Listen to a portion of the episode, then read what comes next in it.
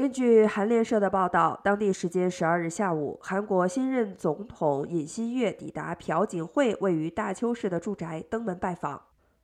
韩媒认为，尹锡悦或想借此机会消除夙愿，还有可能邀请朴槿惠出席自己的就职仪式。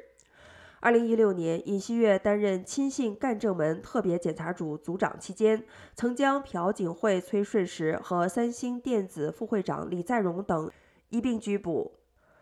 而当他成为保守派的总统候选人后，则频频向朴槿惠示好。今年三月二十四日，朴槿惠出院以后，尹锡悦方面迅速发声，祝朴槿惠早日康复。